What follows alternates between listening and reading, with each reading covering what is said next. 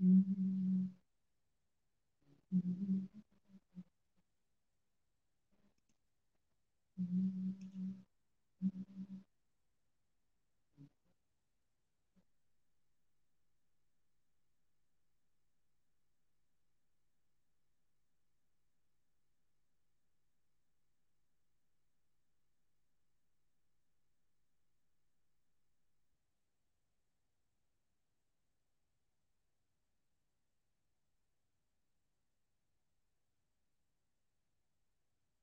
Olá, irmãos e irmãs, a graça e a paz. É uma alegria estarmos aqui neste momento para juntos buscarmos a presença do nosso Deus, derramarmos a nossa vida, o nosso coração diante do Deus infinito e pessoal revelado em Cristo Jesus. Que a gente aproveite esses minutos para que a gente desacelere um pouquinho e que a gente possa colocar a nossa vida, o nosso coração e tudo aquilo que tem se passado em nossas vidas diante do Senhor, lembrando que Ele é o nosso bom pastor, que Ele é o pastor fiel, como Jesus nos diz no Evangelho, que dá a sua vida por cada um de nós. Eu convido você, então, a se preparar para este momento, a parar um pouquinho tudo que você está fazendo e a se concentrar neste momento, a nossa mente, o nosso coração diante do nosso Deus. E a palavra do Senhor que nos convida para esse tempo de oração, na nossa conexão de oração, ela diz assim: hoje, né, dia 6 de maio, estamos vivendo esse tempo especial,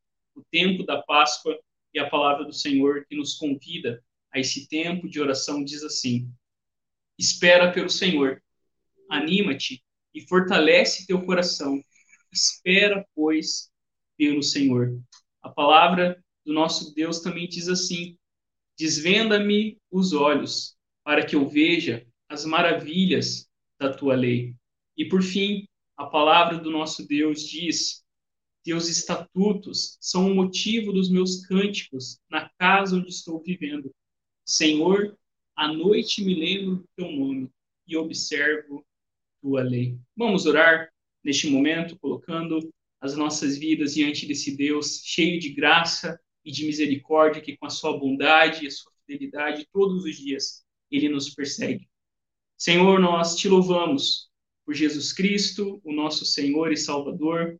Te louvamos porque o Senhor nos amou de tal maneira que entregou Cristo, para que através da sua vida perfeita, através da sua morte em nosso lugar e através da sua ressurreição verdadeira, hoje nós pudéssemos estar aqui diante de ti, colocando a nossa vida, o nosso coração, que nesse momento em que vamos refletir e derramar a nossa vida aos teus pés, que o Senhor fale ao nosso coração em nome de Cristo Jesus é a nossa oração. Toma cada uma das nossas necessidades e abençoa-nos, ó Deus. Que a tua forte mão esteja nos sustentando, esteja, Deus, velando sobre as nossas vidas, nos abençoando e tendo compaixão de nós. Em teu nome, Cristo Jesus, nós oramos. Amém e amém. Amém. Queridos irmãos e irmãs, nós temos meditado e refletido no Sermão do Monte, tendo como tema a cultura do reino, e a cada semana nós estamos olhando para esse discurso de Jesus, né, o primeiro discurso que aparece aí no Evangelho segundo Mateus, e hoje nós vamos falar sobre a sexta bem-aventurança. Bem-aventurados, felizes, abençoados são os puros de coração, porque eles verão a Deus. E essa bem-aventurança nos lembra exatamente dessa realidade, daquilo que Cristo fez. Se o pecado né, nos tornou impuros, seu pecado nos separou da presença de Deus através de Cristo Jesus, por meio do seu sangue que nos purifica de todo o pecado. Eu e você podemos ser agora reconciliados com Deus e podemos desfrutar da aceitação, da justificação que Cristo Jesus, por meio do seu sangue, traz para cada um de nós. Então, quando a gente pensa sobre essa bem-aventurança, eu coloquei para você algumas traduções desse versículo 8 de Mateus, aonde nós lemos assim: Felizes os que têm coração puro, pois verão a Deus. Bem-aventurados os limpos de coração, porque verão a Deus. Abençoados são vocês que puseram em ordem seu mundo interior, com a mente e o coração no lugar certo. Assim, vocês poderão ver Deus no mundo exterior. Quando nós pensamos nessa bem-aventurança, né? E a cada semana nós temos compartilhado aquilo que o próprio Dietrich Bonhoeffer ele fala no seu livro Discipulado e sobre essa bem-aventurança.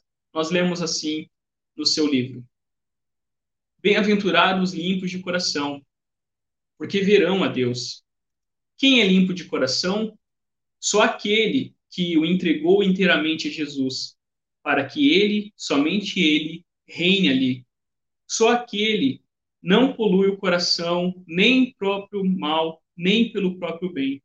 O coração limpo é o coração simples da criança, que não conhece o bem nem o mal. É o coração de Adão antes da queda, o coração onde reina não a consciência, mas a vontade de Jesus. Quem vive na renúncia ao próprio bem, ao próprio mal, na renúncia ao próprio coração, que vive em arrependimento e confia somente em Jesus, esse tem o coração limpo pela palavra de Jesus. O autor, ele continua. A pureza de coração é diferente de toda pureza externa, incluindo a pureza da boa intenção. O coração limpo está isento do bem e do mal, pertence inteiramente a Jesus. É um coração que só vê Jesus, aquele que caminha à sua frente, só verá a Deus quem, nesta vida, olhar exclusivamente para Jesus Cristo, o Filho de Deus. Seu coração é livre de imagens impuras, não vive oscilando na variedade de seus desejos e intenções. Está totalmente voltado para a contemplação de Deus. Só verá Deus aquele cujo coração se tornou o espelho da imagem de Cristo. No coração aonde reina a Cristo Jesus, num coração que pertence inteiramente a Jesus Cristo. Nós temos então essa bem-aventurança, a pureza de coração, porque os puros de coração, esses verão a Deus. E quando nós pensamos na nossa vida e nesse tema de pureza e impureza, né, de algo limpo e algo sujo, a gente se lembra, por exemplo, na narrativa bíblica, na linguagem bíblica, como isso era importante no Antigo Testamento, como que o pecado e fazer algumas ações e tocar em algumas coisas tornava as pessoas impuras. E diante da glória de Deus, quando Isaías, por exemplo, vê a glória do Senhor, ele então percebe a sua pecaminosidade, ele percebe a sujeira do seu coração e dos seus lábios, de como ele habitava também no meio de um povo que estava impuro. Diante da glória de Deus, nós somos lembrados da impureza do nosso coração e nós somos lembrados que o único que de fato pode nos purificar, nos redimir, nos limpar, como diz Davi lá no Salmo 51, nos tornar brancos como a neve, é somente através do sacrifício de Cristo Jesus. Toda religião pensa algo sobre essa ideia de expurgar, de limpar o coração, mas o único que de fato tem poder para nos purificar de todo o pecado é o sangue de Cristo Jesus, o nosso Senhor e o nosso Salvador. E quando nós pensamos sobre isso, nessa bem-aventurança, eu coloquei para você, a primeira coisa que Jesus nos lembra é que nós precisamos de uma pureza mais profunda. O texto diz: Felizes os que têm o coração puro, bem-aventurados os limpos de coração. Na versão do pastor Eugene Peterson, que puserem em ordem seu mundo interior, com a mente e o coração no lugar certo. Quando Jesus fala sobre abençoados, aprovados são os puros de coração, Jesus está indo fundo aonde a religião não consegue alcançar. Jesus está falando mais do que apenas aparência. Jesus está falando mais do que uma purificação meramente externa, superficial. Jesus está falando sobre o contraste entre hipocrisia e sinceridade. No Evangelho, a gente percebe que esse era o grande embate de Jesus com os fariseus, que cuidavam muito do exterior, mas não se preocupavam tanto com o interior. Jesus usa até expressões fortes, inflamadas, para falar sobre a hipocrisia dos religiosos. E quando a gente pensa sobre essa bem-aventurança, Jesus ele vai no âmago da nossa impureza. Jesus vai no âmago do nosso problema. E Jesus vai falar então sobre o problema do pecado, que é um coração dividido. Quando Jesus fala sobre pureza de coração, quando Jesus fala sobre ter um coração limpo, ele nos lembra exatamente daquilo que o pecado causou no nosso coração. Por causa do pecado, agora a gente vive nesse estranhamento de hipocrisia, de falta de sinceridade diante de Deus e também das pessoas. Ser puro de coração é experimentar essa limpeza mais profunda que permite que o nosso coração, que foi dividido por causa do pecado, que agora é variável, que agora é incerto, que agora está sempre né, mudando, está sempre complicado. Né? O coração humano, como diz a palavra de Deus, é de fato extremamente corrupto. O coração humano é mal. E Jesus, então, vai falar sobre o problema do nosso coração pecaminoso, aonde por causa do pecado agora nós não conseguimos mais enxergar a Deus em sua beleza, em sua santidade. Quando a gente pensa sobre isso, a gente pode, por exemplo, pensar lá no Salmo 73, no Salmo de Asaf, aonde ele começa dizendo que Deus é bom para aqueles que têm o coração puro. E à medida que o salmista vai avançando ali, falando no salmo sobre como ele começa a olhar para os ímpios, para aqueles que têm um coração impuro, para aqueles que pensam maldade, para aqueles que maquinam apenas o mal, e ele olha e percebe que parece que não está valendo a pena ser fiel ao Senhor. Mas esse salmo termina dizendo que ele estava diante de Deus, que o caminho dos maus era um caminho escorregadio, era um caminho cujo fim seria a destruição. Ter o coração puro é ter o nosso coração constantemente diante de Deus, é ter o nosso coração a cada dia diante do único que pode de fato limpar o nosso coração. A gente até cantava uma canção quando era criança que o sabão, não é? Lava o nosso rostinho, lava o pezinho, lava as mãos. Mas Jesus, para nos deixar limpinho, ele quer lavar o nosso coração. E o único, irmãos, que tem poder para transformar o nosso coração impuro, o nosso coração sujo, o nosso coração corrupto, o nosso coração cheio de malícia, é o sangue de Cristo Jesus. Nenhuma água de nenhum rio, nenhuma experiência esotérica, nada pode fazer aquilo que somente o sangue de Jesus pode fazer: perdoar os nossos pecados e nos purificar de toda injustiça. Sobre isso, eu compartilho aí com vocês uma citação do pastor John Stott, aonde ele diz assim: mais precisamente, a referência primária é a sinceridade. Já no Salmo 24, nos versículos que citamos, a pessoa limpa de mãos e pura de coração é aquela que não entrega sua alma à falsidade, um ídolo, nem jura dolosamente. Isto é, em seu relacionamento com Deus e com o homem, está livre da falsidade.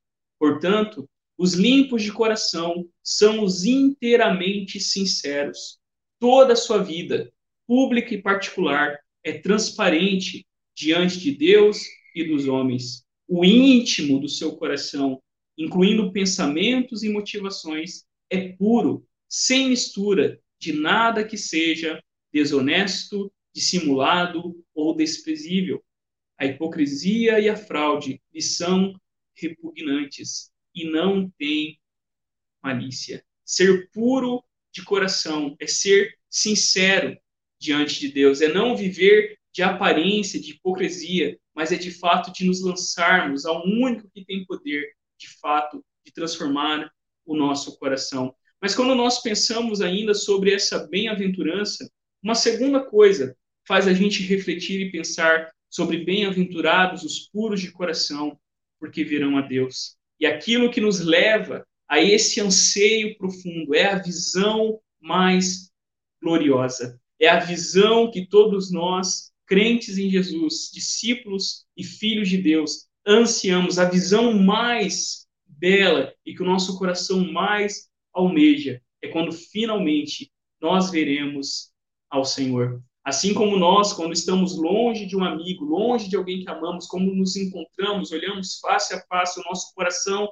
numa mistura de emoções, assim será quando finalmente nós nos encontrarmos diante do Senhor, que por toda a nossa vida a gente ansiava com expectativa, com fé e com esperança de o vermos face a face. Porque o prêmio, a recompensa, o presente, a dádiva de ser puro de coração é pois verão a Deus. Vocês poderão ver a Deus no mundo exterior.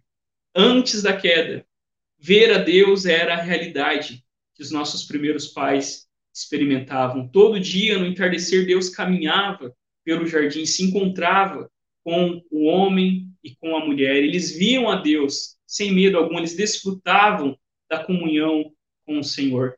Mas depois da queda, a visão de Deus tornou os nossos primeiros pais em fugitivos. E todos nós, muitas vezes, vivemos uma vida de fuga. Todos nós, a semelhança de Jonas, não é? Que tenta fugir de Deus, que dá as costas para Deus por causa do nosso coração sujo. Quando Adão e Eva, eles desobedeceram a Deus, eles quebraram o relacionamento, eles se rebelaram contra o rei. O coração deles foi tomado pelo sentimento de sujeira. Eles, então, agora reivindicam o direito de falarem o que é certo e o que é errado, o que é o bem e o que é mal. E eles já começam muito mal nessa história, quando eles olham para si e começam um estranhamento com eles mesmos, entre eles e com toda a criação. Quando Deus diz a Adão, onde você está? Na verdade, nós agora fugimos do rosto brilhante do Senhor.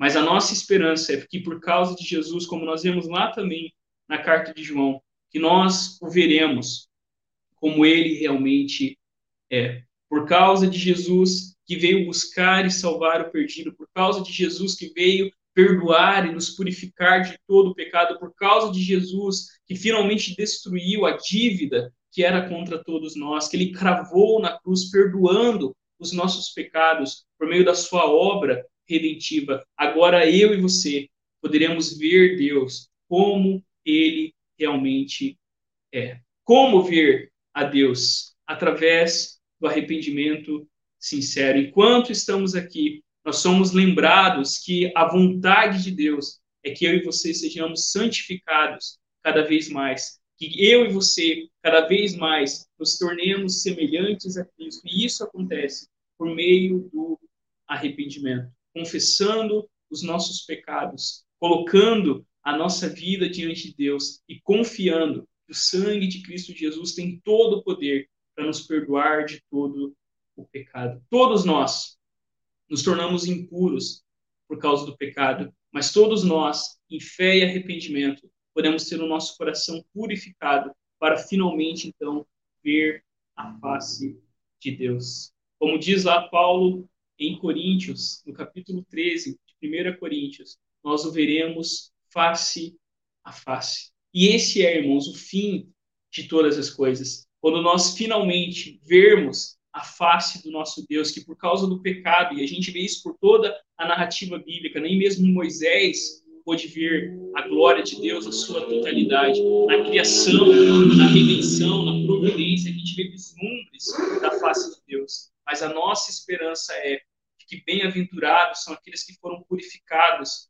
pelo sangue de Jesus, porque nós o veremos face a face. É por isso que nesse capítulo Paulo vai dizer: permaneçam a fé, a esperança e o amor, mas o maior de tudo isso é o amor, porque lá, quando estivermos face a face com Ele, a fé já não vai mais precisar existir, nem mesmo a esperança, mas nós o veremos e seremos transbordados de amor, amor multiplicado, quando nós veremos Deus face a face. É isso que o meu coração e o seu coração almeja. Quando nós finalmente vermos o Senhor face a face, e assim nós o conheceremos como nós também somos conhecidos. Sobre isso, e eu termino com essa citação, uma citação que é uma mescla no comecinho aí do pastor John Stott, no final, do Spurgeon, aonde eles dizem assim: Só os limpos de coração verão a Deus,